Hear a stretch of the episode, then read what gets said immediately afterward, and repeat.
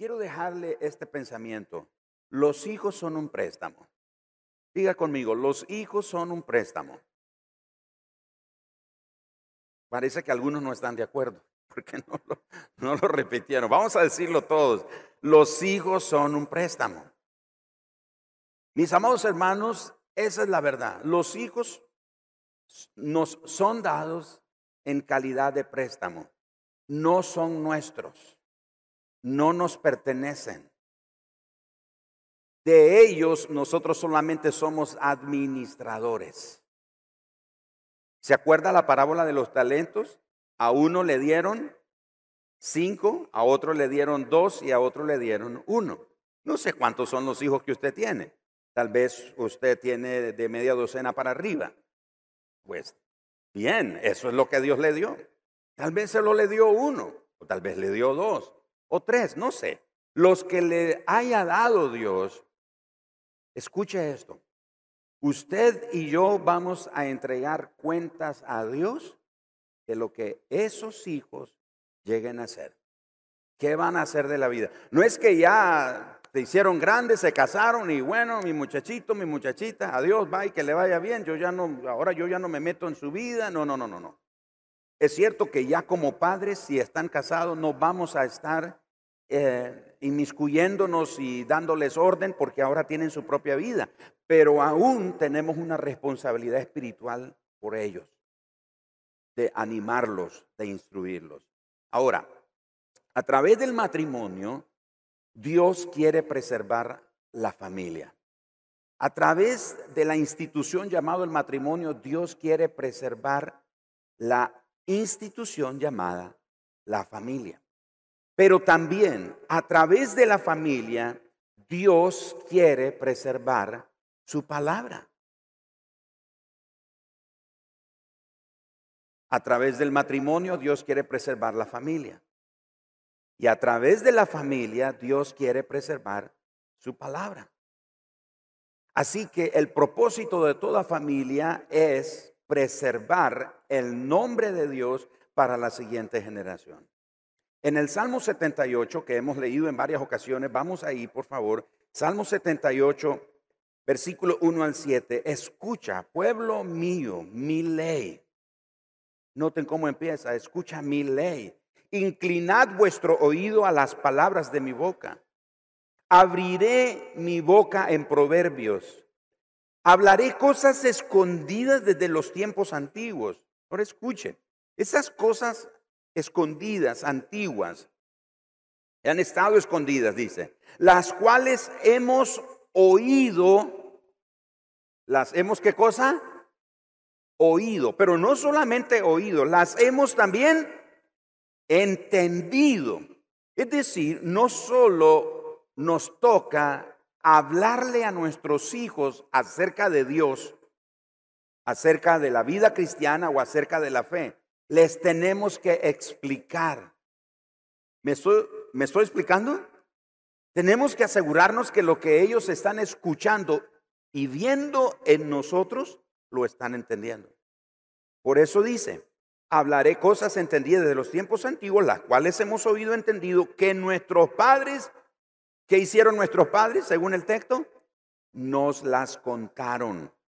No las encubriremos a sus hijos, contando a la generación venidera las alabanzas de Jehová y su potencia y las maravillas que hizo. Él estableció testimonio en Jacob y puso ley en Israel, la cual mandó a nuestros padres que la notificasen a sus hijos para que lo sepa la generación venidera y los hijos que nacerán. Y los que se levantarán lo cuenten a sus hijos, a fin de que pongan en Dios su confianza y no se olviden de las obras de Dios. Ahora, aquí hay algo interesante. Note que este texto no dice la iglesia o el tabernáculo o la sinagoga, porque alguien podría decir, bueno, pero es que en el tiempo de los salmos la iglesia como institución no existía. Es cierto, pero sí existía la sinagoga o el templo o el tabernáculo. No dice que era la iglesia o el templo o la sinagoga o el tabernáculo el que le tenía que contar a los hijos acerca de Dios. Esa es, ha sido y continuará siendo una tarea, una responsabilidad de los padres. Nuestra iglesia celebra el nacimiento de los bebés. Celebramos la dedicación de estos niños. Amamos a los niños aquí en esta iglesia y nos interesamos mucho en nuestros programas para guiarlos a una relación personal con Jesús, en ayudarlos a iniciar su andar con Él. Si usted ve el ministerio para niños en esta casa, no se trata de entretener a los niños, se trata de entrenarlos, se trata de sembrar en sus mentes, en sus corazones, la semilla incorruptible de la palabra de Dios. De eso se trata. Sin embargo, muchos consideran que la responsabilidad del discipulado de los niños o de la formación de los niños en cuanto a la fe recae en la iglesia. Pero en mundo de fe, nosotros creemos que la responsabilidad de esa naturaleza está en los hombros de los padres. No está en los hombros de la iglesia. No está en los hombros de los programas que podemos desarrollar. Está en los hombros de los padres. Mamá y papá deben de encargarse del discipulado de sus hijos. Nosotros somos como un complemento a lo que usted hace en casa. Si su niño viene el domingo en la mañana a la iglesia y llega a la iglesia y escucha al maestro que con una historia bíblica lo invita a no mentir, lo invita a portarse bien, a no gritar, a no decir malas palabras, a, compartir, a ser generoso pero él en casa vive otro ambiente o un ambiente opuesto a eso, el niño dice, bueno, tengo dos realidades, una en la iglesia y otra en casa, porque en casa no le enseñamos. En casa no nos tomamos el cuidado de disipularlo. Pensamos que como nuestros hijos vienen a la escuela bíblica o a su servicio, a su tiempo que ellos tienen, pensamos que eso es suficiente y no lo es es la responsabilidad de mamá y papá encargarse del discipulado de sus hijos. Usted se preguntará qué están haciendo estas maletas. ¿Se metieron en el negocio de vender maletas? No. Estas maletas son un recordatorio de que los hijos no estarán para siempre con nosotros. Son un recordatorio que toda la familia debe planear en torno a esa realidad. Los hijos un día dejarán el hogar y antes de que lo hagan, debemos estar llenando su maleta con lo que ellos necesitarán para la vida. La mayoría de las familias formamos y preparamos a nuestros hijos para que se queden con nosotros para siempre. ¿No es cierto? No queremos que se vayan nuestros hijos. Ay, mi muchachito, y eh, estoy orando al Señor que el Señor lo guarde a mi niño. Hermano, ¿y cuánto tiene su niño? 40 años.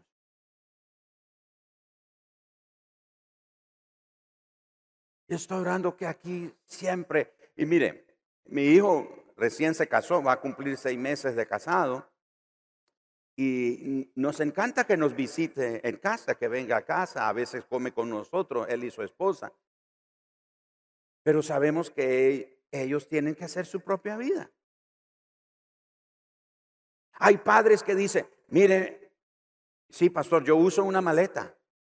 El día que se casó mi hijo, yo le dije, mire mi muchachito, si le va mal, aquí tiene esta maleta para que se regrese y enseñan a los hijos a ser moteteros, a no enfrentar los desafíos del matrimonio.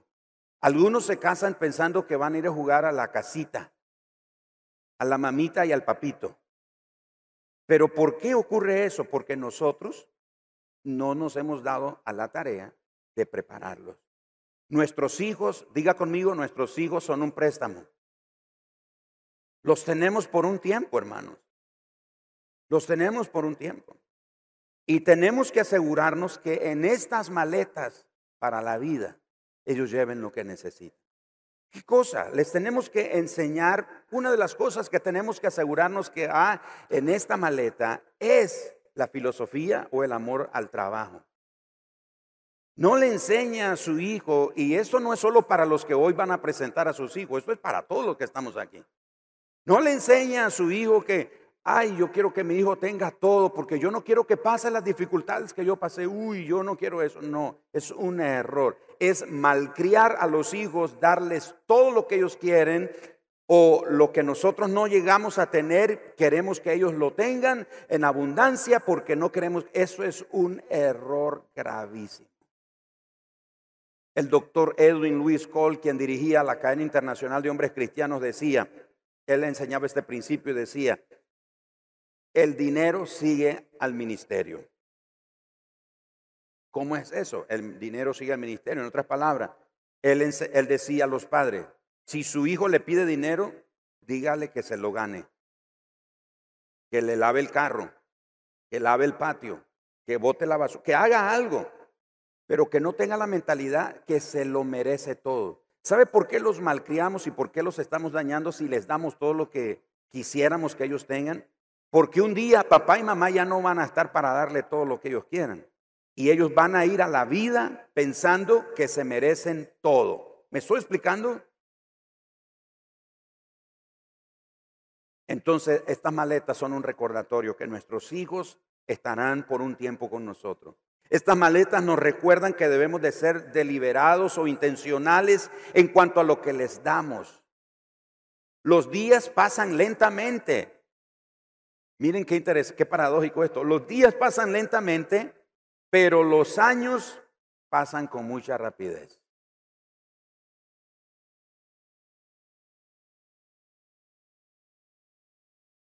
La manera en la que valoramos el tiempo dice mucho acerca del valor que nosotros le damos a nuestros hijos. Porque cada hijo es una proclamación de que Dios todavía quiere revelarse de manera única al mundo a través de cada uno de nosotros. Papá, mamá, Dios está contando contigo para que el mundo conozca de Él. Este salmo que leímos dice que las maravillas, las obras de Dios, la ley de Dios, tenía que ser contada a los hijos y enseñarle a los hijos. Cuando tú tengas tus hijos, le tienes que enseñar esto. Y que enséñales que cuando ellos tengan sus hijos, hagan lo mismo. Entonces, Dios está contando con los padres, con la familia, para que su nombre sea dado a conocer. Dios, quien es el creador y sustentador de toda la vida, cuando nace un niño, Él nos recuerda que ese niño es un milagro de la vida que Él nos otorga. Puede ser que su hijo no sea el resultado de un milagro, un milagro puede ser que los médicos dijeron, no vas a poder tener bebé y Dios te bendijo con hijos. Un milagro puede ser que en el embarazo te atacó una enfermedad y el médico dijo, tu hijo ah, puede nacer con alguna deformidad, algún defecto, alguna carencia, etcétera, pero tu hijo nació bien, nació completo. Eso puede ser un milagro. Pero un milagro no es solamente si ocurrió algo sobrenatural o una intervención divina para que ese hijo naciera. El hecho que tengas un hijo es un milagro. ¿Está de acuerdo conmigo? Dice, no, pues yo tuve mis hijos y gracias a Dios están bien. Es un milagro. Así que cada hijo que nace es un milagro, es un recordatorio de que Dios es un dador de vida, sustentador de la vida, y Él nos otorga ese milagro. Por eso para Jesús el valor de los niños era significativo. En Mateo capítulo 19, verso 14, Mateo dice de Jesús, que Jesús dijo, dejen que los niños vengan a mí y no se lo impidan, porque el reino de los cielos es de quienes son como ellos. El texto dice, Mateo habla de que el Señor Jesús se indignó, se molestó mucho cuando los discípulos alejaron a los niños de él. Vamos, niños, váyanse para allá, no moleste al maestro. En nuestra casa, aquí en Mundo de Fe, no queremos, nunca ha sido nuestra intención considerar que un niño es molesto. Pero hemos tenido experiencias donde personas o lugares, bueno, ah, llévense a los niños allá, entreténganlos ahí para que no nos distraigan. Eso es un error. Nosotros creemos que es una gran oportunidad la que nosotros tenemos de acercar a los niños a Jesús. Y por eso tenemos nuestro programa en el Ministerio para Niños. Porque creemos que es correcto que los niños se acerquen a Jesús. Ahora, ¿qué le pasó a los discípulos? ¿Por qué se comportaron de esa manera? Como dice el pastor Craig Rochelle, se comportaron como gorilas. Estaban impidiendo que los niños vinieran a Jesús. ¿Por qué hicieron eso ellos? ¿Saben por qué? Porque en ese tiempo la cultura greco-romana enseñaba, escuche esto, enseñaba que los niños eran insignificantes. Jesús vino a darle, a restituir el lugar de honor y de valor de la mujer y de los niños. Las mujeres en ese tiempo eran consideradas como de segunda clase. No eran valoradas. Tanto que los hombres de ese tiempo, su oración en la mañana era, te doy gracias que no nací mujer. Imagínense. Y en ese tiempo la cultura greco-romana enseñaba que los niños eran insignificantes. Pero a la mujer Jesús le dio un lugar de honor. Pero también a los niños Jesús levantó el lugar de honor. Por eso dijo él, dejen que los niños vengan a mí. No se los impidan, porque de ellos es el reino de los cielos. Un aplauso a Jesús por darle ese lugar de honor a los niños.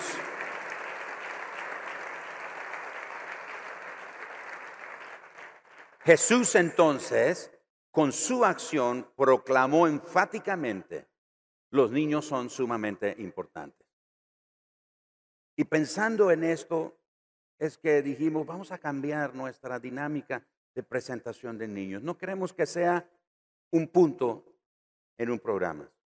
Queremos que sea el programa.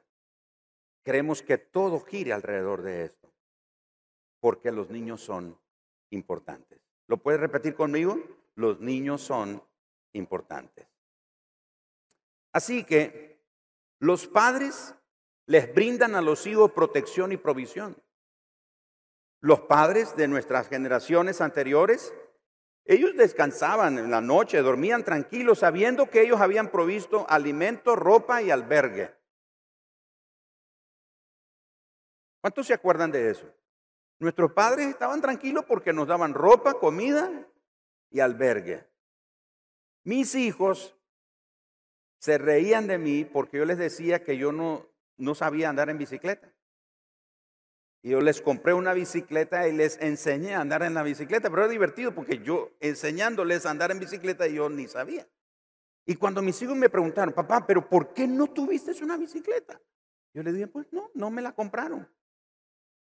Y no estoy loco, no estoy traumado, porque hay padres que ay, que si no le compro eso se va a traumar mi niño. No se va a volver loco, no se va a morir.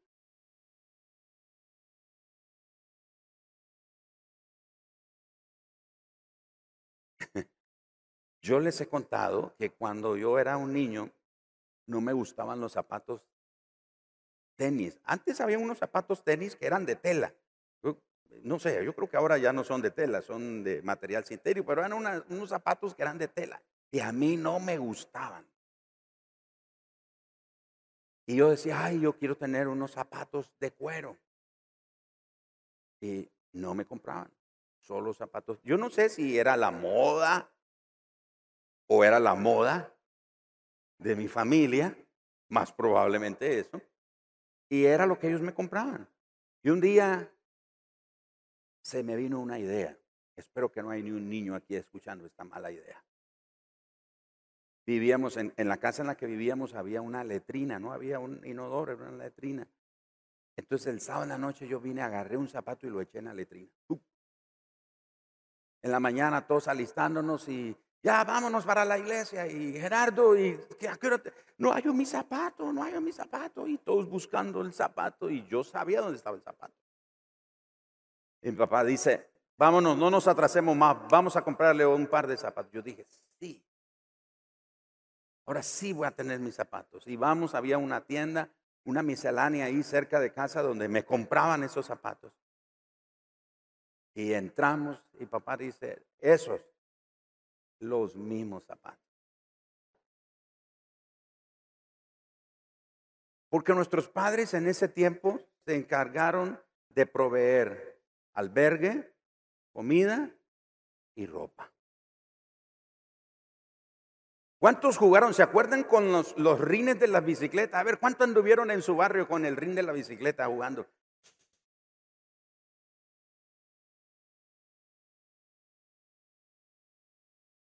Lo, que estoy diciendo es que vivimos en una generación de padres que estamos echándonos encima una responsabilidad de proveer cosas que nuestros hijos no necesitan y no nos están pidiendo.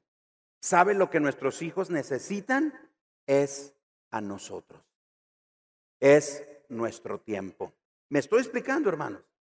Lo que sucede es que estas cosas nos ayudan a que ellos estén distraídos, ocupados y nos dejen ver nuestra rosa de Guadalupe.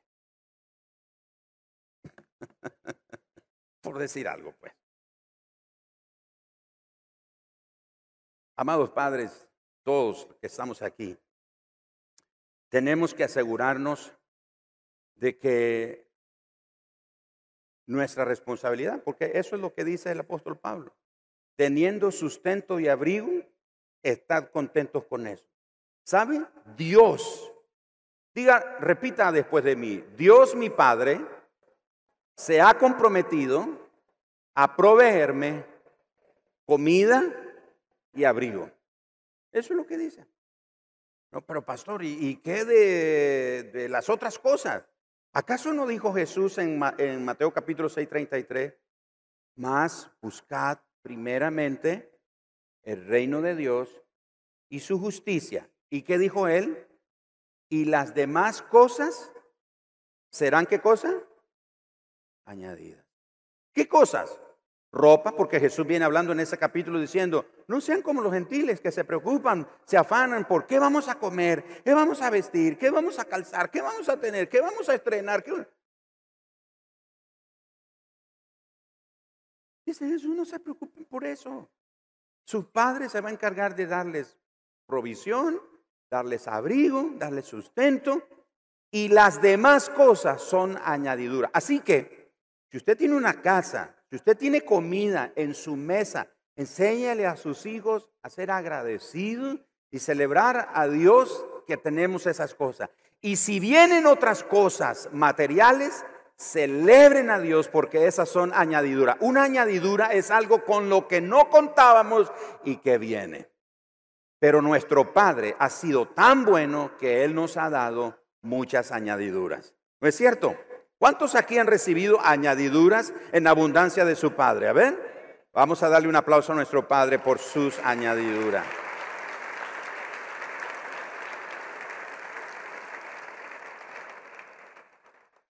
Vámonos sobre el final, por favor, esta mañana. Y los padres que van a presentar a sus bebés se van preparando. En, unos minutos los llamo. La relación con Jesús y no la relación con mamá y papá es la más importante en la vida de un niño. Los padres están en la vida de un niño para enseñarle que la relación con Jesús es lo que más importa para ellos. Nuestros hijos son un préstamo temporal con el propósito que los amemos. Dice, pastor, entonces no lo voy a amar. Claro, ámelos. Con el propósito de que establezcamos en ellos un fundamento de valores sobre los cuales edificarán su vida futura.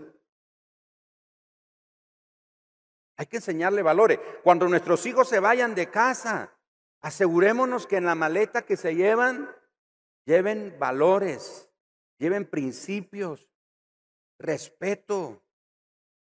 Ahora a los niños le faltan el respeto a las personas. Los niños se meten en las conversaciones de los adultos. Uy, que nosotros nos metiéramos en la conversación de un adulto, hermanos. ¿Y, a nosotros qué nos pasa? No, es que si lo pego se va a traumar. ¿Quién te dijo eso? ¿Acaso eres más sabio tú que Dios? Dios dijo, usa la vara y vas a librar su alma del infierno. No me vean feo, por favor. No, yo no lo inventé, eso es la sabiduría de Dios. Claro, no es que vamos a andar con la vara por todas las cosas. Por ejemplo, si tu niño derrama la leche, no lo castigues por eso. Ah, qué chavalo más tonto, inútil, botas la, y se te cae la gaseosa a ti. ¿Quién te pega a ti? ¿Me estoy explicando, mis amados hermanos? La disciplina es cuando un hijo desafía la autoridad. Cuando desafía la autoridad. Hay niños que son, están metiéndose en las conversaciones, un papá lo corrido. Me acuerdo, mi mamá, yo, para los que no saben, yo, yo soy bilingüe. ¿Cómo así, pastor? ¿Usted habla inglés? No. Como dijo alguien por ahí, yo no tengo problemas con el inglés. No lo escribo, no lo entiendo y no lo leo. Estoy bien. No, yo era bilingüe en el sentido de que mi mamá me hacía unas miradas y yo las leía. Una mirada que mi mamá hacía, desaparecete.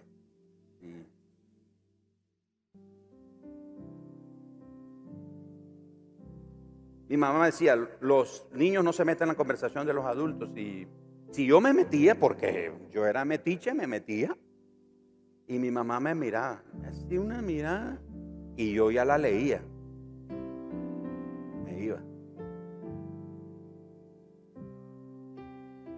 Cuando íbamos a la iglesia,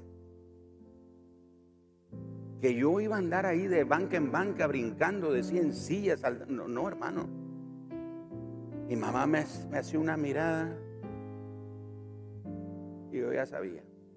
Porque antes de salir de casa mi mamá me decía, mira, mira Gerardo, cuando andemos en la calle, una sola vez voy a llamar tu nombre, voy a decir tu nombre. Gerardo, solo una vez. Después de eso, haz lo que tú quieras. Pero cuando vengamos a casa, arreglamos cuenta. Uy, muchas veces arreglé cuenta con mi mamá, no crea. Pero pues yo, andaba saltando en, las sillas mamá me miraba. Sentadito. Algunos deben de decir, ahora entendemos por qué ella era, daba tanto problema en la, escuela dominical aquí en la iglesia. Que mi hijo Gerald también era bien inquieto. Y, entonces yo me sentaba. Ahora los padres se sacan el ojo y se lo tiran a los hijos y no entienden. ¿Saben por qué no entienden los hijos? Porque no les hemos enseñado.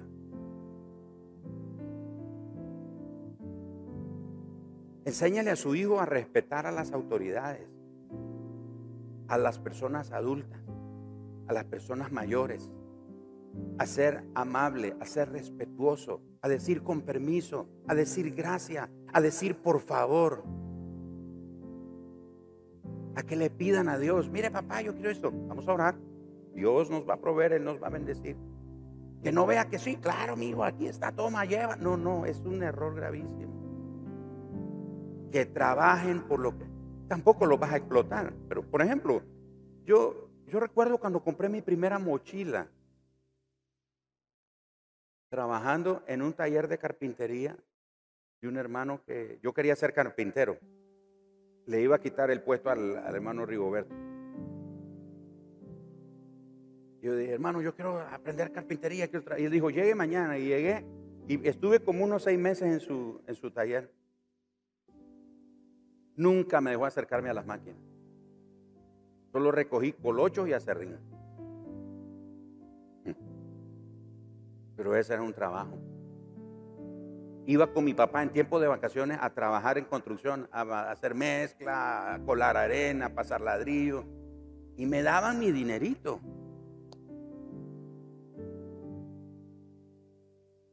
Los hijos están prestados.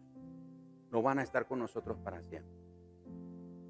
De nosotros depende si se convierten en hombres y mujeres de bien. En hombres que amen, en mujeres que amen y teman a Dios.